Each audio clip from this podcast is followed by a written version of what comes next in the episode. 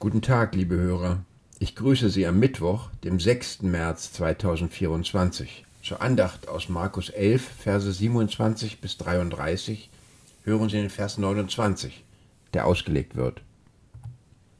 Jesus sprach zu ihnen, Ich will euch auch eine Sache fragen. Antwortet mir, so will ich euch sagen, aus welcher Vollmacht ich das tue. Die Taufe des Johannes, war sie vom Himmel oder von Menschen? Antwortet mir. Wer fragt, der führt. Dieser Satz des griechischen Philosophen Sokrates gilt als Grundprinzip der Kommunikation. Wer in einem Gespräch Fragen stellt, der steuert die Unterhaltung. Er oder sie gibt so eine Richtung und ein Ziel vor. In unserem Textabschnitt wird Jesus mit einer Frage der hohen Priester und Schriftgelehrten konfrontiert.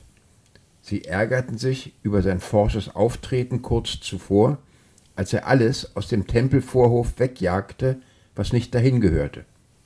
Darum fragen sie nun, wer gibt dir das Recht, darüber zu entscheiden, was im Tempel sein darf und was nicht? Die Antwort hätte Jesus schnell geben können. Er, der Sohn Gottes, darf natürlich über Gottes Haus, den Tempel, entscheiden. Das Problem mit ihrer Frage war, dass sie die Antwort kannten, aber auf keinen Fall anerkennen wollten. Jesus wusste, mit wem er sich da gerade unterhielt. Kurz zuvor hatte er genau über diese Anführer der Juden gesagt, sie werden mich zum Tod verurteilen und an die Römer ausliefern.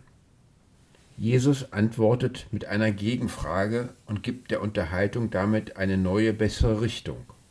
Er bringt seine Gegner zum Nachdenken über Johannes Ruf zur Umkehr, den sie auch schon ablehnten.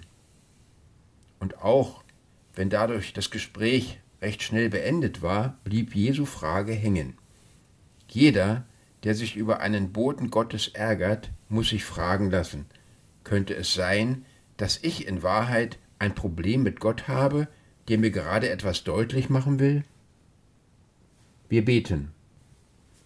Durch Menschenmund sprichst du, mein Kind, dir alle Sünd vergeben sind. Geh hin im Fried, sündge nicht mehr und allweg dich zu mir bekehr. Herr, hilf, dass ich auf dich höre. Amen.